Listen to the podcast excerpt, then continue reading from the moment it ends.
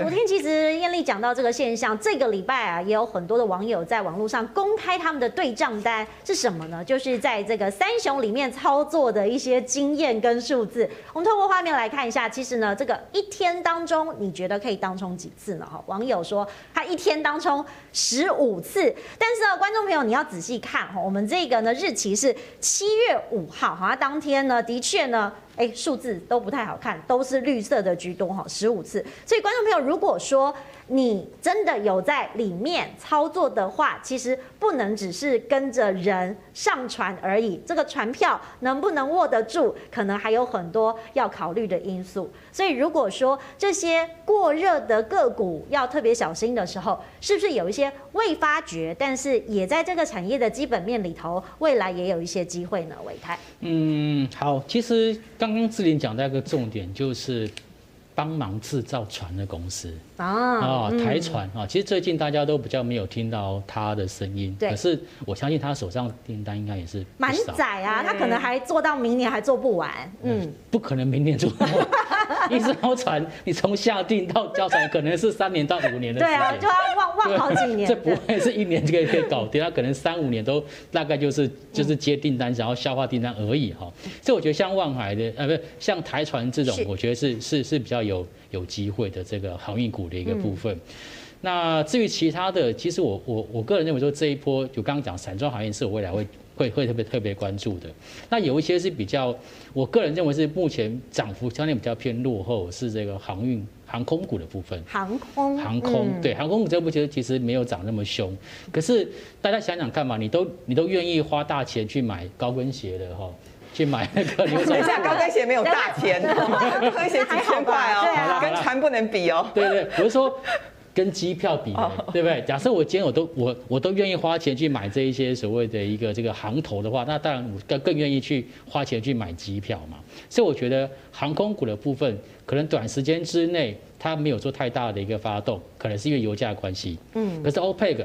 OPEC 它这边可能有闹了一点点纷争，好，那所以接下来如果是油价有往下跌，其实对航空股的部分，其实反而是一大利多。呃，提到航空，那因为又有长荣嘛，我们先来看看长荣航跟长荣好了。很多观众朋友也在好奇的是，因为过去呢，我们不管是在制造业，哈，遇面到一个状况就是，如果你抢货会抢不到。虽然我们讲服饰啊，apparel 好，鞋子都是走海运居多，但是电子类股呢，其实因为有时效性跟交期的部分，会走的是空运居多。当然，两者的成本是不太一样的。所以，观众朋友，如果说你觉得未来的这个基本面供不应求的时候，会不会有一些转单效应？虽然成本相对垫高非常的多，但是因为需求的缘故，空运会不会也是跟着畅旺？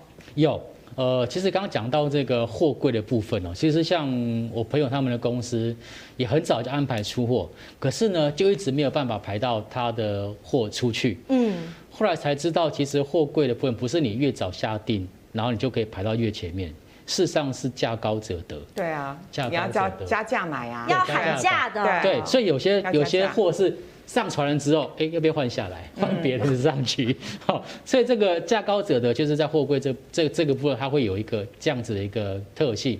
所以如果说讲到电子的这种时效性，尤其是在今年第四季有这个 Christmas 啊感恩节，其实有可能过去就曾经发生过，就是利用空运来去再送这些比较。高价的，就是高附加价值的一个电子商品，包括像手机这一类的。嗯，以前宏达电就有做过这样的事情。是，好，所以我觉得这个货运的部分，其实像去年，其实华航啦，或者是这个长荣航，他们都有赚到这方面的这方面的这个。Cargo 就是很畅旺。对对对对对对，好，所以我才觉得说，那假设接下来 Cargo 有有有机会做到。然后呢，又有人的部分，其实我个人觉得，其实货那个航空股的部分是可以特别做留意。嗯，对。所以以长荣来看，你觉得目前长荣航的表现？因为过去观众朋友说机票都订不到啦，好，最近不管是它关岛也开始复飞啊，嗯，还有很多美国的航线，哈，基本上。八月、九月，好，都是商务舱有很多满载的状况，所以大家就想说，如果营收上来的话，是不是它的表现也会获利跟着提高？我认为现在都还不算真正的复苏，哎，其实你只要一定要等到像日本、日本呐，哈，或者是这个其他的像呃亚洲地区的一些这个国家，大家比较常常飞的这个这个这个航线有在重新恢复的话，我觉得航航运股的一个。获利能力会大幅度成长。那么今年的第一季，其实我们看到长隆航的这个毛利率只有两趴。哦，跟那个长荣真的不能比，长荣毛利率是五十一趴，哦，大概是它的零头而已，哦。是。所以今年长荣航的第一季 EPS 是负零点四五，可是它虽然说第一季是亏损，可是如果你有去观察长荣航的股价的话，你发现它就是不跌，它就是没有跌，对，它撑在那边呢，其实真的蛮好的。就是有点我们常我们常常在市场上面讲叫做利空不跌，嗯，利空测试底部的味道，所以我才觉得说接下来如果说包括像是解封之后的人流。或者是物流，我觉得接下来对于航空族群应该都有很大的帮助。其实这波航运股上来，我觉得对媒体也有一些相当性的关注，因为过去呃，在长荣集团的张荣发先生，他过去有拍一些纪录片，我发现很多媒体开始重置他这个长荣企业的故事，连当初这个柴契尔夫人来码头剪彩的画面也都在里面，哎，我觉得很精彩，很多年轻人开始看，所以大家也忽然觉得说，台湾这三雄吼是世界级的。也有很多的故事在里头。艳丽，其实不管是长荣集团或是万海集团，其实，在台湾这些故事的流传性，或者是大家忽然觉得说，而且大股东的背后，因为有一些独占性，所以故事特别的吸引人。对，我也帮大家去查了最新的股东结构，是大家可以看一下这前十大持股哦。那镜头可以帮我带一下了。好，嗯，那第一大持股是赖商宜春航运。将近十三趴的持股，亚太国际物流第二大股东八趴嘛，赖商中国货运、赖商台湾货柜，什么都是赖商。对，赖商是谁？赖商就是陈家啦，万海陈家啊，哈，连永春第五大持股其实呢也是陈家的事业。那再来看，呃，第六大股东，坦白说，我昨天查了很。昨天跟前天查了很久，我真的不认识他。如果他愿意告诉我们他是谁的话，是不是陈家的？比如说亲戚或好，也许好。那接下来就是大大新投资，然后永怡，这也都是陈家的公司。那比较特别的是。汇丰托管百达，汇丰台湾商银受托，这大概就是有一笔资金，然后呢，我去信托，所以这也应该是陈家的一些呃多余的资金，在这边做一些信托管理的一个概念。换句话说，其实呢，呃，我这阵子很多人都会问我说，为什么万海的股价可以领先阳明跟长隆这么多？因为平平白白，拢是谈三十块，嗯，同样大概都是今年的 EPS，大概都是落在二十五、二十六到三十块之间，或者是三十块多一点点。也就是呢，货柜三小它的获利都是都不错。那为什么万海的股价这么强？其实就是一个非常重要因素，叫做筹码。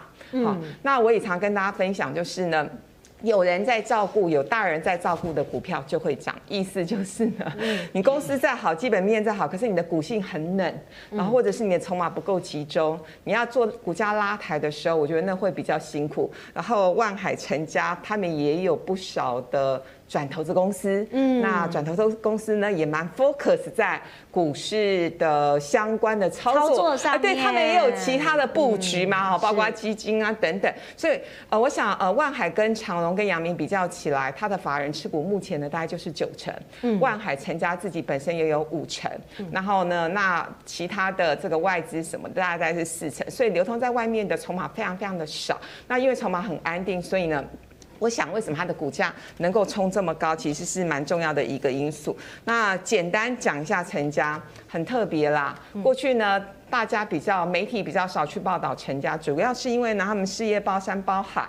然后前几年呢，发生了一个蛮重要的意外事件，是八仙八仙尘爆，所以那时候大家就一直在讨论说，喂，那那个陈柏廷董事长是不是要出来负责？后来董事长就有特别解释说，其实真正在负责营运管理的是总经理。好，那插一个话题是，就是其实很多媒体看完了呃陈柏廷先生的一些故事之后，就发现说那。第一个，他确实是有一些能力。你看，零八年接班到现在，他趁前几年，呃，运价没有那么好，没有高那么高，而且呢，包包括说要去买船或者是其他一些资本支出的时候，没有那么贵，他用低价的成本去做这些投资。目前看起来他是大赢家，所以呢，他来得及在景气不好的时候。那你去做一些积极性、勇敢性的投资，确实等到景气多头来临的时候，你就是赢家。那第二件事情，我觉得蛮有意思的，他娶了秘书嘛，哈，大家都知道这个就是呢，呃，确实偶像剧演的也都是真的。那所以呢，所以其成家呢。版图包山包海了哦，叫航运公司啊，呃一呃纸业啊，光电啊，资产管理等等。我想这一次因为整个呃万海的股价是翻了好几倍，所以呢，我想陈家的资产也真的是非常的夸张，嗯。资产就是大幅增加的同时，大家都会觉得这是台股的大惊喜。那因为这些数字的变动，很多网友也说，当初投了两百万的身家进入了某档个股之后，变成了两千八百万。好，这是最近这个礼拜在网络上流传。那当然有一些护理师他们是小资，可能几十万哦，变成了五百万，都是真实发生在你我身边的故事。所以这一次为什么大家觉得航运已经讲了半年还是热？哦。这个是不是有观察到一些迹象？维泰哦，航运股哦，哦，这波真的是，就像刚刚燕俐说说，其实这边确实是筹码集中度高的公司，然后他们就是股股价上面比较有机会往上涨。但是我个人观察到，其实是在这三家公司里面的经营策略上面，其实有点很特殊，一定要拿出来讲。就是我个人认为很成功的地方，就是他们在他们最近的一个。股价特别高的时候，他们都纷纷办出了这个筹资、这个募资的动作。嗯，好，呃，阳明是要做现增，他在高档，在现在高价格的部位去发现增。OK，那这个很聪明。OK，然后呢，长隆也不错，长隆他在这个五月份发了一档 CD。好，他们平时都有在去做一个叫资本市场里面的一个募资的一个操作跟活动。像换句话说呢，刚刚这个一零九提到他们苦很久，对不对？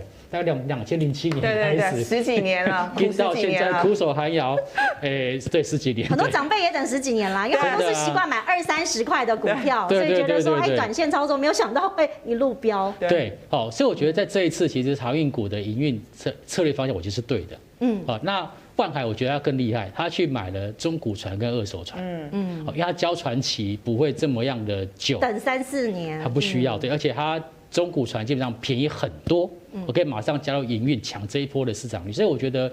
站在经营者的角度来看，我觉得这三家公司真的是不错。嗯，因为刚刚其实讲到这个募资或者发行 CB 等等哈，过去我们其实在讲这个高值利率股的时候，一直在讲所谓的股利。那艳丽也有提到一个观念是说，哎，其实我们都在看这个值利率几趴以上会对大家比较好，可能那个时候定的是六趴嘛。但其实过去观众朋友，您可能也要有一个观念说，如果他没有发这么多股利，其实他是因为有未来长期的投资，所以基本面。相对来说，其实可以期待，但如果没有发股利，你值不值得加码进去呢？艳丽是有观察。呃，对。呃，再厘清一下啊，就是说呢，如果我是固定要领息的，那我当然就是挑每一年呢配息配得不错，反正都有历史资料可以查询嘛。那第二个就是说，如果说呢，我不是那么在乎配息一定要配得很好，或者是配的配得那么的稳定，那我比较想要赚的是价差，那当然未来的基本面是更为重要。那以这次呃，刚刚志玲有提到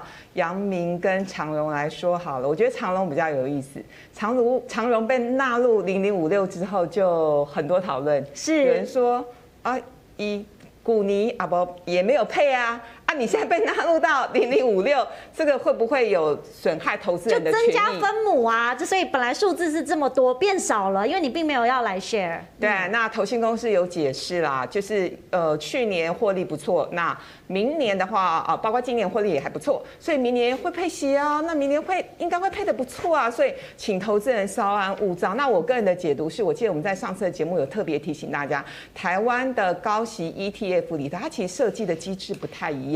有的 ETF 呢是在乎的是呃过去历史的配息的稳定性，它用那样子的一个设计的方式来挑股。可是以零零五六来说的话，它是预测预估明年配息会配得不错，因此我觉得它把零零呃零零五六把长荣纳进来，我觉得这件事情我可以理解哦。那拉回来讲阳明这件事情，那阳明其实很多的小股东一直说哦，今年为什么不配？那董事长呢，其实是我们非常尊敬的前辈，他也是媒体人出出身啊，他有特别解释，他说主要是因为呃过去十年真的很辛苦，所以呢呃包括去年还有今年赚到的钱都要来解决他的负债的问题。那呃去年其实负债的比例大概是七八十趴，那确实今年有稍微降低，那也希望明年进一步降低到五十趴以下。